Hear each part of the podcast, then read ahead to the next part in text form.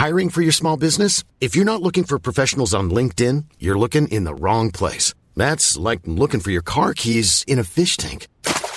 LinkedIn helps you hire professionals you can't find anywhere else, even those who aren't actively searching for a new job but might be open to the perfect role. In a given month, over 70% of LinkedIn users don't even visit other leading job sites. So start looking in the right place. With LinkedIn, you can hire professionals like a professional. Post your free job on linkedin.com slash people today.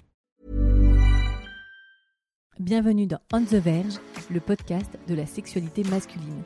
Dans ce dernier épisode bonus ayant pour thème « Ils ont fait de la sexualité leur métier », je vous propose de rencontrer l'incroyable et unique Jamal Phoenix. Jamal va vous raconter comment il a commencé sa vie de prostituée et eux en Australie à 21 ans, puis est devenu performeur X et escorte gay après sa transition de genre. Il vous propose une vision très décomplexée et épanouie du sexe et comment il a fait de sa sexualité et de ses fantasmes son œuvre et son métier. Une très belle rencontre avec cet être d'une grande sagesse et gentillesse que je vous propose pour clôturer les bonus de cet été avant la saison 4 du podcast On the Verge. Merci pour votre fidélité. On se retrouve le 9 septembre. Bonne écoute. Salut Jamal. Salut Anne-Laure. Ça va? Ça va très bien, Je suis merci. hyper contente qu'on se voit. On a réussi à trouver ce créneau. Tu vis à Berlin. Euh, on est en début d'été, donc c'est vraiment cool que tu aies pris le temps euh, sur son petit passage parisien pour enregistrer. Donc je te remercie. Ah, je suis super contente de te rencontrer. C'est cool. Et on remercie Axel euh, Abyss hein, de nous avoir mis en relation. Euh, Jamal, euh, je vais te laisser te présenter. Ce que je peux dire, c'est que tu es performeur dans le X, escorte, et que tu vis euh, aujourd'hui de ton travail de- dans la sexualité et le sexe depuis quelques années. Mais c'est toi qui vas te présenter et tu dis euh, ce que tu veux. Vas-y. Alors oui, voilà, je m'appelle Jamal Phoenix. Euh, je suis français, j'ai grandi en France, d'origine euh, Guadeloupe et Réunion. J'ai 32 ans et j'habite à Berlin depuis quelques années. Mhm. Euh, c'est d'ailleurs à Berlin que j'ai commencé ma carrière euh, dans le X. Ma carrière d'escorte, par contre, elle a commencé il y a bien bien longtemps. Donc euh, j'avais 21 ans, je pense. Donc c'était... Bon, il y a une dizaine d'années. Hier. en Australie. Voilà, hier. oui, d'ailleurs. Euh, voilà, donc en Australie. Mhm. Et euh, je suis aussi euh, danseur, pole dancer. Oui, j'ai vu ça sur Ouais. Instagram. C'est impressionnant. ouais. C'est très chouette la pole dance, c'est vraiment. c'est très physique. C'est très physique, Ouais, effectivement. hein. Ça dépend du type de pole dance que tu fais. Mhm. euh, mais si tu fais la pole dance plus acrobatique, entre Mhm. guillemets, ouais, c'est c'est physique. Ouais, ça a l'air de, de belles conditions physiques. Euh, donc, tu es ce, ce- cette personne qui a effectivement euh, tous ses pans dans, dans sa vie professionnelle et personnelle, parce que j'imagine que, comme tous les gens passionnés, et surtout quand tu as ces jobs-là et qui ont une vocation artistique, tu m'expliquais aussi que tu écris, que tu as réalisé un docu-fiction, enfin voilà, tu es un artiste complet, et ton, on va dire que le secteur qui t'inspire, c'est le sexe. Ah oui, totalement. ouais. tu, tu me disais que euh, quand tu es allé en Australie, un peu comme ça, euh, dans tes- ta jeune vingtaine fringante, tu n'y allais pas forcément pour euh, travailler dans le sexe. Pas Comment ça s'est comment ça s'est offert à toi? Non, j'y allais pas du tout pour travailler dans le sexe. J'y avais même pas du tout pensé, à Mhm. vrai dire. J'y suis allée un peu. Bon, j'ai eu un, un passé assez tumultueux qui a fait que je me suis retrouvée en Australie, à l'autre bout du monde. C'était un peu une décision un peu euh, sur un coup de tête. Euh, et non, j'ai rencontré des personnes qui m'ont fait réaliser que c'était possible, comme je te disais, d'être Mhm. euh, sex worker sans pour autant que ce soit hum, ce qu'on voit dans, dans les médias habituellement, donc le trafic humain et tout. Mhm. Et donc c'était des- personnes qui étaient, qui- on faisait partie du même milieu queer et euh, et j'avais jamais pensé que des personnes queer pouvaient aussi être sex workers. C'est bizarre. hein Ah oui, d'accord. j'avais pas du tout fait ce rapprochement là et du coup d'avoir des personnes qui étaient queer et qui faisaient du sex work, je sais pas, ça m'a ça m'a ouvert quelques quelques portes mentales Mhm. et je me suis dit mais mais c'est vrai que j'ai ce, ce fantasme d'être sex worker depuis que je suis à- euh, ado. Mhm. Donc euh, je, vais, je vais me lancer, là c'est le moment. En- L'Australie c'est un pays où la- le, le sex work est euh, euh, légal. C'est ce que tu me disais, il y a des maisons, donc c'est un peu les mais- comme les maisons closes. des maisons ouais, closes. c'est ça. Ouais, Ok. c'est des maisons closes. Après, on n'a pas forcément de... Comment dire C'est assez libre, c'est-à-dire que t'es pas rattaché à une seule maison. Tu peux vraiment aller de maison en maison. T'as pas de, t'as pas de pimp, quoi. T'as pas de Ouais. Mac. Tu fais des résidences à droite à gauche, quoi. Exactement. Donc il y avait pas mal de personnes. euh, donc là, là où je travaillais, donc c'était à l'époque où j'étais femme. Il y avait pas mal de, de- de femmes qui venaient d'autres États d'Australie. On le précise maintenant, tu es euh, un homme euh, trans. Oui, voilà, je suis un homme trans et du coup à l'époque j'étais, je me présentais en tant que femme. Mhm. Et euh, voilà, il y avait quelques, il y avait quelques personnes qui venaient pour travailler pour une semaine ou parfois un mois et qui repartaient ailleurs. Mhm. Voilà, moi j'essayais de rester plutôt dans les maisons dans lesquelles euh, bah, je me faisais du fric déjà et dans lesquelles je me sentais bien aussi. C'était, je me suis fait plein d'amis. C'était, c'était vraiment une chouette époque. Ouais. Donc, tu es resté combien de temps en Australie à peu près? Euh, pas très longtemps, hein, juste trois ans. Enfin ouais, deux, non deux ans et demi pardon, deux ans et demi. Après je suis revenue en France, puis j'y suis retournée et j'ai commencé à travailler dans les maisons après la, après ma première année là-bas. Ok. Donc, toujours en tant que femme Oui, oui, oui. Là, Ok. à l'époque, je me questionnais pas encore du tout sur les questions de genre et Mhm. tout. euh. Enfin, si, je me, je- j'étais au courant, mais je me, cos- je me questionnais pas par rapport à moi-même. D'accord. Et j'ai commencé à me questionner sur mon genre, d'ailleurs, après avoir commencé à travailler dans, dans une maison. Tout est venu un peu en même temps. Et comment ça s'est passé euh, quand tu t'es, tu t'es hum, mis à, à travailler dans ces maisons? C'est-à-dire que tu es indépendant?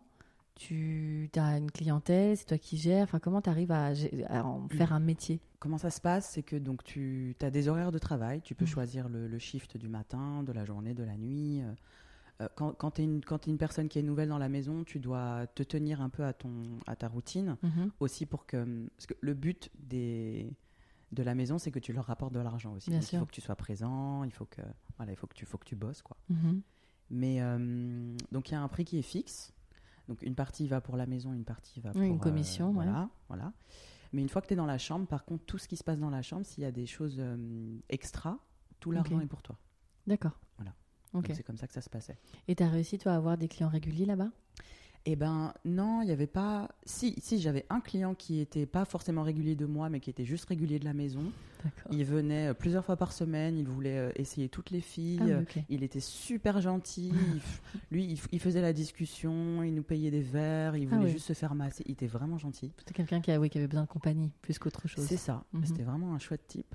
Mais sinon, non, j'avais pas vraiment de clients réguliers. C'était surtout des. hum, Il y avait pas mal de gars de passage, quoi. Ok. Et tu apprends des choses sur ta sexualité à ce moment-là, en tant que femme? Euh, eh bah, pff, ouais, moi je. Bah, j'ai appris, j'ai eu pas mal d'orgasmes avec mes clients, mine de Mhm. rien, que des orgasmes que j'avais pas avec des partenaires euh, intimes. J'ai surtout appris à prendre le temps, on Mhm. va dire, parce que là c'était assez drôle. Là, je, prenais le temps avec les clients parce qu'il faut faire passer le temps. Bien sûr, bah oui, t'es payé. euh, voilà. Le but, c'est d'essayer de, de vraiment prendre le plus de temps possible pour Mhm. qu'il reste le plus longtemps possible. Mais d'une certaine manière, ça m'a permis aussi à me rendre compte qu'il fallait que je prenne mon temps avec mon partenaire et aussi avec moi-même. Tu vois, on n'est pas obligé d'aller super vite mhm. dans la sexualité. Et euh, il y avait des clients qui voulaient pas du tout euh, baiser. hein. Ils voulaient juste, euh, juste faire des câlins. euh. Donc ça m'a appris pas mal de choses sur l'intimité aussi, mine de rien. Ouais, c'est pas qu'un mythe, c'est ces hommes euh, qui ont besoin de tendresse euh, juste un, un moment. Ah, c'est pas du tout un mythe. Mon premier client, c'était un chou, un petit chouchou qui venait de se faire larguer. Mm. Et, euh, et ses potes, après quelques mois de dépression, lui ont dit Mais va, va, va te taper une pute, quoi. En gros, genre, c'est Ouais. bon, il faut que tu te sortes les doigts du cul. Ça, c'est là. international. c'est pas. et ça tombe bien, moi j'étais contente, euh, content, du coup, content, contente, du coup, je suis perdue dans les pensées. Euh, parce que c'était mon premier. Oui. Et j'avais super Bien peur. euh, J'étais. Oh et donc j'ai eu de la chance quoi, de tomber sur, euh, bah, sur quelqu'un qui avait sans Ouais. doute aussi peur que moi. Et bon, après, évidemment, il est tombé tout de suite amoureux. Il voulait me sortir de mon enfer, m'a même m'a désigné. Je lui dis, mais bébé, le, le mythe de la pute qui est en enfer, ça aussi, il faut le Ouais, déconstruire, tu vois. Donc j'utilisais aussi ce travail pour déconstruire l'idée du travail sexuel dans la tête de mes clients. Oui, oui, que c'était pas, c'était pas euh, imposé, que tu étais libre de tes choix et que tu étais heureuse dans ce, à ce moment-là. Ouais. Enfin, heureux. C'est vrai que, ouais, on- Ouais, ouais, ouais. euh, dans, dans, dans ce choix-là. Ok. Ouais. Donc, euh, tu, tu poursuis voilà, ton, ton métier de prostituée à ce Mhm. moment-là dans les maisons. Et à, quel, à quel moment tu vas commencer à penser à aller un peu plus loin dans, dans justement l'acting euh, euh, porno? Bah, ça, c'est- tout est venu un peu en même temps, je dois dire. Parce que c'est Euh, vraiment deux métiers différents, quoi. C'est deux métiers différents, effectivement. Euh, mais j'ai le porno, j'y pensais depuis bien avant, pour le coup. Et hum, je je savais pas comment me lancer. Ok. Je savais pas qui approcher, je savais pas. Je pense que je suis, quel- je suis quelqu'un d'assez timide aussi, donc j'osais pas trop écrire euh, pour dire bah voilà, je, je sais Mhm. pas, vous cherchez un acteur, une actrice. Et ça a commencé peut-être euh, euh, deux ans après, je crois, je sais plus. Et c'était, euh, j'avais vu une annonce en ligne sur le site d'une personne qui s'appelle Courtney Trouble, Mhm. qui est euh, une performeuse et aussi productrice de porno aux États-Unis, queer du coup. Et elle, elle avait mis un appel sur son site en disant qu'elle cherchait des personnes aux quatre coins du, quatre coins du monde pour faire des vidéos et euh, que c'était rémunéré et qu'on pouvait faire ce qu'on voulait, qu'on pouvait faire des solos ou pas des solos. Et du coup, euh, je me suis dit, allez, lance-toi, fais, une vidéo. Donc là, tu lui envoies une genre de candidature? Bah, du coup, d'abord, alors je sais plus, je lui avais envoyé un mail, et elle m'avait, elle m'avait, elle- j'ai dû lui envoyer des photos, je crois, pour que, pour qu'elle voit un peu qui j'étais. Et non, il n'y avait même pas de candidature. Elle m'a juste dit, bah écoute, moi, envoie-moi ta vidéo. Mon but, c'est vraiment de recenser le maximum de, de sexualités différentes euh, sur- euh, en termes de porno sur mon site. Il n'y a pas de script, tu fais vraiment ce que tu veux, quoi. Ok. Mhm. Donc t'envoies ça et c'est comme ça que tu. Alors à ce moment-là, t'es encore une femme? Enfin, je me présentais comme telle, mais j'avais déjà, je commençais déjà à utiliser. euh, Ton pronom. les deux pronoms. Euh, ouais, mon cheminement en tant que personne trans a été assez long. Ça a pris quasiment 10 ans, je crois. Tu envoies ta vidéo à cette, euh, à cette productrice. Et alors, à ce moment-là, comment ça se passe pour toi? C'est c'est assez clair dans ta tête Tu veux continuer à faire de la prostitution Tu veux devenir euh, acteur X Euh, Comment tu, tu te positionnes? Alors à ce moment-là, j'étais plus en Australie déjà. Et euh, j'ai- j'avais envie de continuer le porno, mais comme je te disais, je savais vraiment pas. euh, Je savais vraiment pas. par comment- quel bout prendre ça C'est ça, je savais pas où me tourner, je savais pas quoi faire.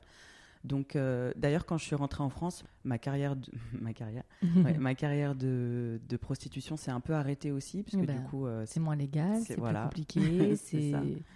Ouais. Euh, Il y avait pas de maison, il y a pas de, enfin, il y a sans doute il y a des maisons ici, mais voilà, c'est pas la même manière pour y Ouais. entrer. C'est quand même plus, beaucoup plus underground. Puis je pense qu'il faut un vrai réseau quand tu commences, etc.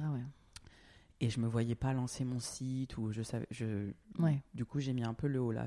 Mais euh, mais après, ce que j'avais commencé en Australie, par contre, c'était pas vraiment du porno, c'était plus du travail érotique, on va dire. Il y a une compagnie avec laquelle j'ai travaillé là-bas et hum, ils font des vidéos et des photos, mais c'est vraiment juste érotique, tu vois. Il n'y a pas forcément de sexe, c'est juste euh, de la nudité ou Sexy. Voilà, sexy, sensuel, etc. Et, et en, fa- en faisant ce travail avec ce- cette compagnie-là, je me suis dit, mais moi j'ai vraiment envie d'explorer la sphère sexuelle, mais c'est pas le but avec cette compagnie. Mais Mm. du coup, ça me permet déjà aussi de commencer à être à l'aise avec mon corps et, euh, et commencer à explorer aussi euh, comment j'ai envie de me montrer, quel est mon rapport avec la caméra, etc. Donc c'était un peu les, les- les- les- des débuts assez timides dans, Mhm.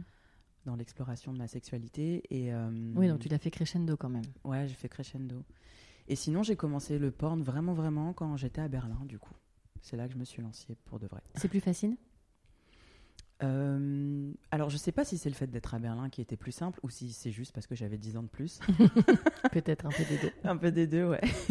et que du coup, j'avais des connexions et beaucoup plus à l'aise avec ma sexualité pour le coup. Et j'avais, voilà, j'avais déjà plein de fantasmes que j'avais envie d'explorer euh, enfin, à l'écran. Et ouais, je pense que c'est un, un mix des deux. Et hum, j'ai rencontré des gens et c'est comme ça que, que ma carrière s'est lancée. Et donc aujourd'hui, quel type de porno tu fais? Parce qu'effectivement, on parle beaucoup de, du porno, euh, tu vois, pour l'hétéro, cis, blanc, euh, avec la domination masculine, comme on, on le disait juste avant, avec, tu vois, des, des sexes immenses, enfin, où, où Mhm. les nanas sont complètement, tu vois, en, en totale soumission, etc. Mhm. euh, qui, je- on le souhaite, est un porno qui va commencer un peu à disparaître. Euh, de plus en plus, il y a du porno éthique, il y a euh, Mhm. du porno queer, il y a des, des représentations de corps et de genres différentes. Qu'est-ce Mhm. que toi tu proposes comme, euh, comme acting? Alors moi, j'ai commencé dans le porno euh, queer. Mhm. Et j'ai fait quelques pornos avec donc deux personnes qui sont devenues mes amies et, et donc qui sont mes producteurs, dont un porno que j'ai écrit, qui est donc le, le docu-porn dont je te Mhm. parlais tout à l'heure, qui continue de tourner. Deux ans après, Mhm. ça, on gagne des prix, euh, les gens m'envoient des mails. Ouais, je mettrai toutes les infos dans la barre euh, qui, qui accompagnera cet épisode. Ouais. Ce, je m'attendais pas du tout à ce que ce porno fasse autant de bruit, mais je suis content, ouais. Euh, que ça touche des gens, parce que c'est quand même une histoire très personnelle. À la base, c'était vraiment juste, comment dire, un- une sorte de, euh, de rituel pour moi, pour, pour passer à, à autre chose euh, ouais, dans ma vie. Ok, je comprends. Mais euh, là, le porn dans lequel je suis maintenant, c'est vraiment du porn gay et Mhm. fétiche. Tes partenaires sont des hommes. Mes partenaires sont des hommes, ouais. Donc, je fais du porno gay, plutôt mainstream d'ailleurs. J'aime beaucoup ça. Et, et du, du porno aussi fétiche. Quel fétiche? Bah écoute, ça dépend de moi et de mes partenaires. Mais euh, bah, j'ai tourné pour Axel, donc Ah, donc il y a eu du fist, Voilà, évidemment. évidemment. J'explore justement, j'explore mes fétiches aussi euh, là-dedans. Qu'est-ce que euh, qu'est-ce que t'apporte ce métier? Waouh, plein de choses. Euh, ça m'apporte. bah, déjà, ça me permet de d'être créatif. Mhm. Ça me permet d'explorer, comme je disais, ma sexualité, mes fantasmes, et de. Ouais, je rencontre des personnes vraiment, vraiment chouettes. Mhm. Je rencontre des gens géniaux. Je- ça me permet de travailler avec des personnes que j'admire aussi, euh, dont j'admire le travail. Et hum, ça me donne, je sais pas, la confiance en moi. euh, ça m'apaise aussi, parce que Mhm. du coup, je, je- je me réalise dans ce que je fais. C'est vrai que t'as as vraiment une aura hyper apaisante. non, mais c'est vrai, t'es hyper euh, cool, zen. l'impression qu'on a fait de la, enfin, tu fais de la méditation, quoi. T'as un truc de prof de J'en yoga. fais aussi. Mais on dirait un prof de yoga, tu sais. Alors les gens te, te voient pas et je pense qu'ils auront la curiosité d'aller voir. C'est vrai que t'es tatoué partout. Pas partout, mais Ah. ça, ça vient, ouais. Il reste plus grand chose de ce que je vois. Là, on voit les bras, effectivement, Ouais, ils sont même le visage, même le. Bah, les, mes tatouages au visage, les premiers, c'est moi qui me les suis fait euh, seul, du coup. Donc, euh, ouais. Bon, ça va, c'est plutôt. Euh, et donc, euh, tu, donc tu, tu évolues comme ça. Alors, tu nous as donné les avantages, mais quels sont les freins que tu pourrais. euh, Parce que tous les métiers, euh, il y a des choses qu'on adore, il y a des choses qu'on aime moins. ouais. Qu'est-ce qui est un peu difficile dans ces métiers? Euh, ce, qui est, ouais, ce qui est difficile dans, le métier, dans ce métier, c'est que. hum, bah, déjà, quand tu es un mec trans dans le porno gay mainstream, c'est il y en a de plus en plus. On est de Mhm. plus en plus nombreux. Mais c'est encore assez. euh, c'est pas. c'est pas comment dire? N'êtes pas hyper représenté. On est en train de créer notre représentation, justement. Là, il y en a vraiment de plus en plus, et justement avec l'explosion de Twitter et des sites comme OnlyFans, Just sûr. Fans, etc., ça permet justement à, à- à des acteurs qui sont euh, amateurs de, de proposer leur propre porno aussi et de créer leur propre visibilité Et sans une- être obligé de passer par des producteurs. Donc, une vraie diversité de plus en plus. De plus en plus. Qu'il n'y avait pas il y a quelques années. euh, et moi, je me souviens, les premiers pornos que j'ai vus avec des personnes trans, c'était donc il y a 10 ans. Et il y en avait deux, trois. Ouais, euh, tout, ouais. Et ils étaient tous aux États-Unis, bien sûr. Mhm. Donc là, c'est encore le cas. La plupart des, pornos F- des, des acteurs porno FTM sont aux États-Unis. Euh, mais, mais ça se diversifie de plus en plus. Il y en a de plus en plus. Euh, mais voilà, c'est, c'est, je dirais pas que c'est difficile de se faire une place, euh, parce que la, ta place, tu te la crées, hein, Mhm, j'ai envie bien de te sûr. dire. Mais c'est plus, c'est moins facile que les mecs cis, quoi. On va Mhm. avoir moins d'opportunités que les mecs cis, ou alors on va être cantonné à des rôles euh, Mhm. euh, Ouais. assez clichés. Mais euh, pour le moment, moi, j'ai pas de, j'ai pas, j'ai pas ce genre de problème parce que je choisis vraiment les personnes avec qui je travaille. Euh, je ne travaille qu'avec des personnes qui m'intéressent ou que des personnes qui m'attirent ou, comme je disais tout à l'heure, dont j'admire le travail. Et, euh, Donc, pour les le moment, je- rencontres sont, sont intéressantes quoi, et enrichissantes. je travaille pas avec des personnes. Pour le moment, j'ai pas encore fait de porno où j'avais pas envie de le, f- pas, pas vraiment envie de le faire, tu vois. Ok, je comprends. Ouais. Et tu disais que tu continuais encore l'escorting Oui. Et donc ça, c'est, t'arrives à le faire aussi euh, en Allemagne, mais aussi en France? Oui. Ok. Ouais. Donc quand, j'ai, quand, je viens, quand je viens en France, j'ai des, des clients réguliers ou alors j'ai des nouveaux clients. Pareil en Allemagne. euh, Et tu arrives aujourd'hui à vivre de ces. De vraiment de, parce que tu fais vraiment partie de ces gens qui, de leur sexualité, de leur fantasme, de leur euh, libido, parce que j'imagine qu'il faut avoir aussi une libido oui. qui, voilà, C'est le cas. T'en as fait vraiment ta, ton chemin de vie et aussi tes, tes, tes revenus. Cet alignement-là, c'est ce que tu te souhaitais? Euh, ben, je suis encore en train de travailler là-dessus. Hein. Je me sens pas encore totalement euh, euh, en paix. Ouais. Mais c'est un travail de toute une vie, j'ai l'impression. Mais par contre, je sais que je suis dans la bonne direction. Mhm. Parce que plus les, plus les années passent, plus je me sens vraiment en, en alignement, comme tu dis. Mhm. Euh, Ouais, j'espère continuer sur cette lancée en fait, parce que pour le moment, j'ai vraiment que du fun. Je m'amuse, euh, ça me fait du bien. Je rencontre des gens géniaux et je sais pas, j'ai un peu l'impression d'être un privilégié, mais en même temps, c'est énormément de travail. Du coup, je me dis que c'est pas juste un privilège, quoi. C'est vraiment et puis de euh, l'organisation, de la connaissance de soi. Ouais. C'est euh, justement, euh, que- quelles sont euh, tes aspirations Si on a cette discussion dans 5-10 ans, est-ce que tu as envie de te tourner plus vers de la production? Est-ce que tu as, est-ce que, voilà, tu as, des chemins qui se dessinent pour toi? La production, j'y pense. J'y pense un petit peu, effectivement. Mais hum, pour le moment, j'ai vraiment envie de me réaliser en tant que performeur. J'ai envie de continuer. J'adore être euh, devant la caméra. Je suis un petit peu exhibe aussi. Donc, euh, ça. Et j'ai tellement, tellement, tellement de fantasmes que j'ai envie d'explorer. Je, je me demande si un jour je les aurais tous faits à la, à la caméra. Et euh, ouais, j'ai l'impression, la, la production, ça te permet, bah, justement, avec, comme je disais, avec les, les sites comme OnlyFans et Just for Fun, ça permet aussi de, ça crée une sorte de balle de euh, d'équilibre parce balance, que ouais. du coup, là, c'est moi qui produis mes propres vidéos, c'est moi qui les Oui, filme. tu proposes ton propre contenu, donc C'est ça. tu es moins limité. Je dirais pas que je suis, li- c'est pas une question de limitation, c'est différent. C'est juste que c'est seulement, c'est moi qui gère. euh, Ok. Après, j'ai pas les moyens. C'est ce que j'allais euh, dire, les productions sont un peu plus à la maison, quoi. Voilà, c'est ça, c'est vraiment des trucs amateurs, donc j'ai pas du tout la prétention de dire que je suis producteur, pas du tout. Bien sûr. C'est la création de contenu, en tout cas. euh, Ouais.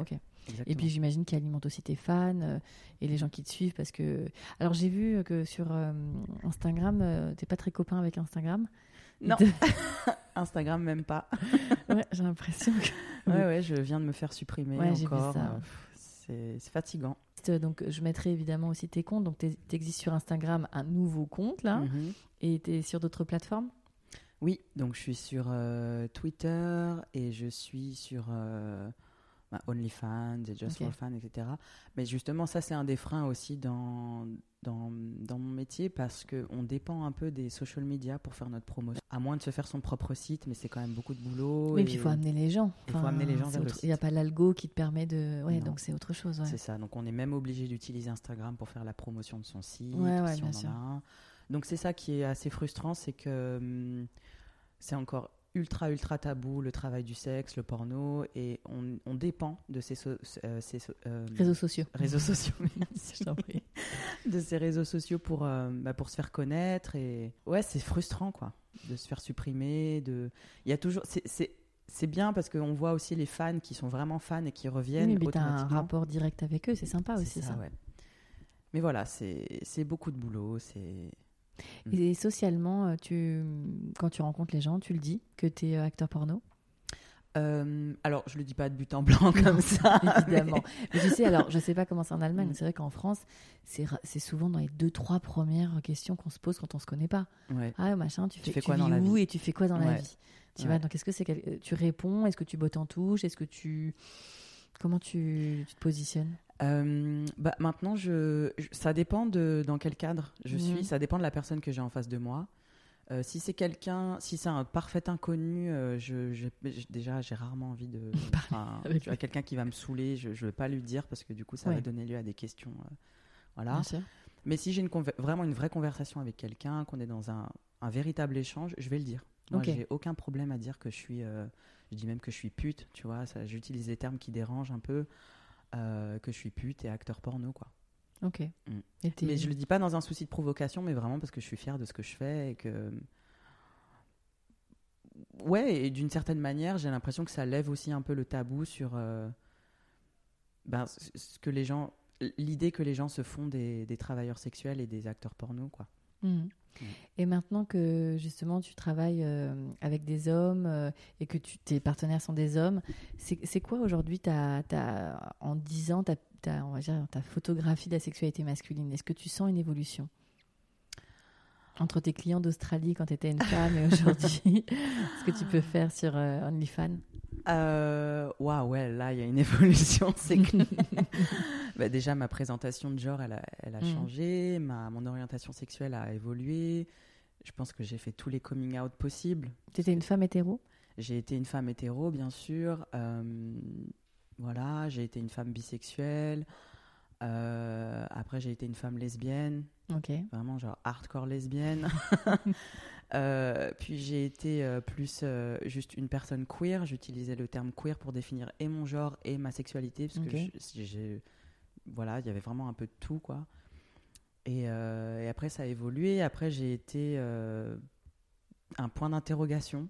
Mhm. Vraiment, quand là j'ai entamé vraiment ma transition médicale, euh, là ça a été un gros point d'interrogation. Je savais plus du tout. euh, et, et là maintenant c'est assez clair, c'est- assez récent, hein, mine de rien. Ça fait pas, pas si longtemps que ça que. Et en fait, c'est aussi parce que à un moment donné, j'en ai marre de faire des coming out, tu vois.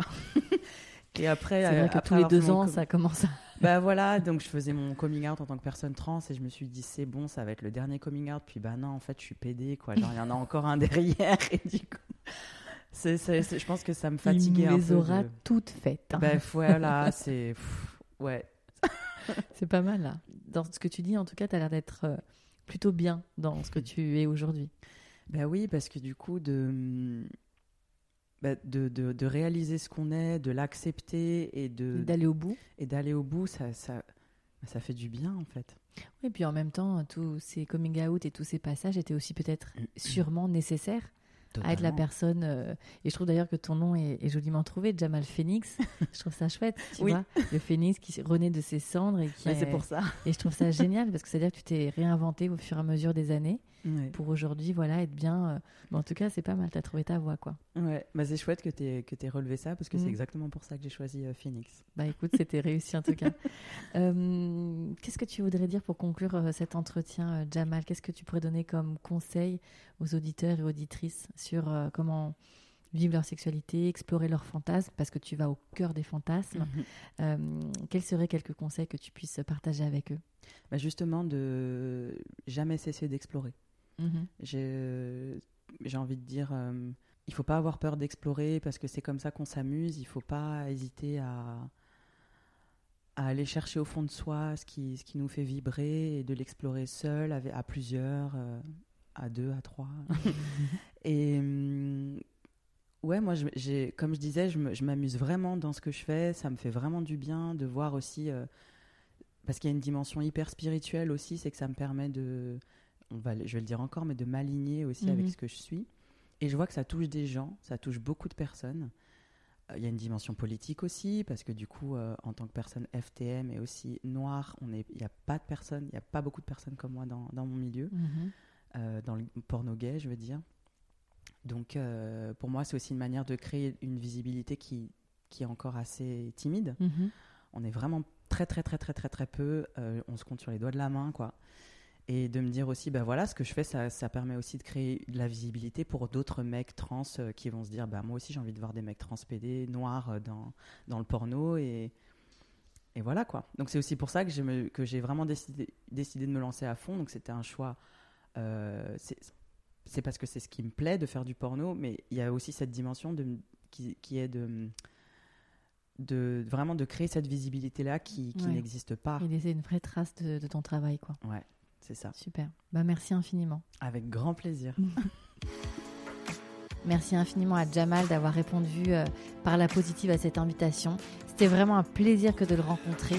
Euh, J'espère que voilà, vous avez euh, vous aussi bien apprécié cette rencontre, cette, cet homme et cette âme vraiment particulière. Voilà, ben, merci encore pour votre fidélité sur ce- cet été, sur ces bonus. J'espère vraiment en tout cas que ça vous a plu. J'ai pris beaucoup de plaisir en tout cas à créer ces formats un peu plus courts et, euh, et aussi à aller un peu sur ce terrain-là. Donc n'hésitez pas à me, dire ce que vous en avez pensé. Je vous dis à très bientôt pour un nouvel épisode, un témoignage dans On the Verge. À très vite.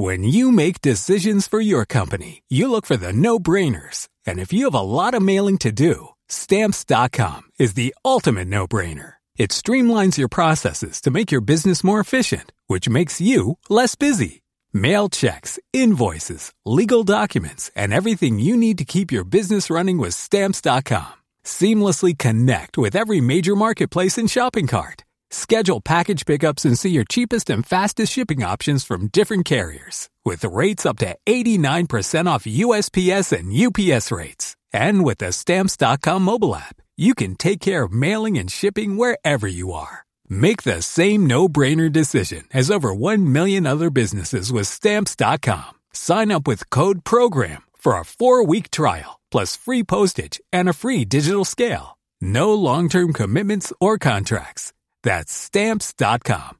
Code PROGRAM.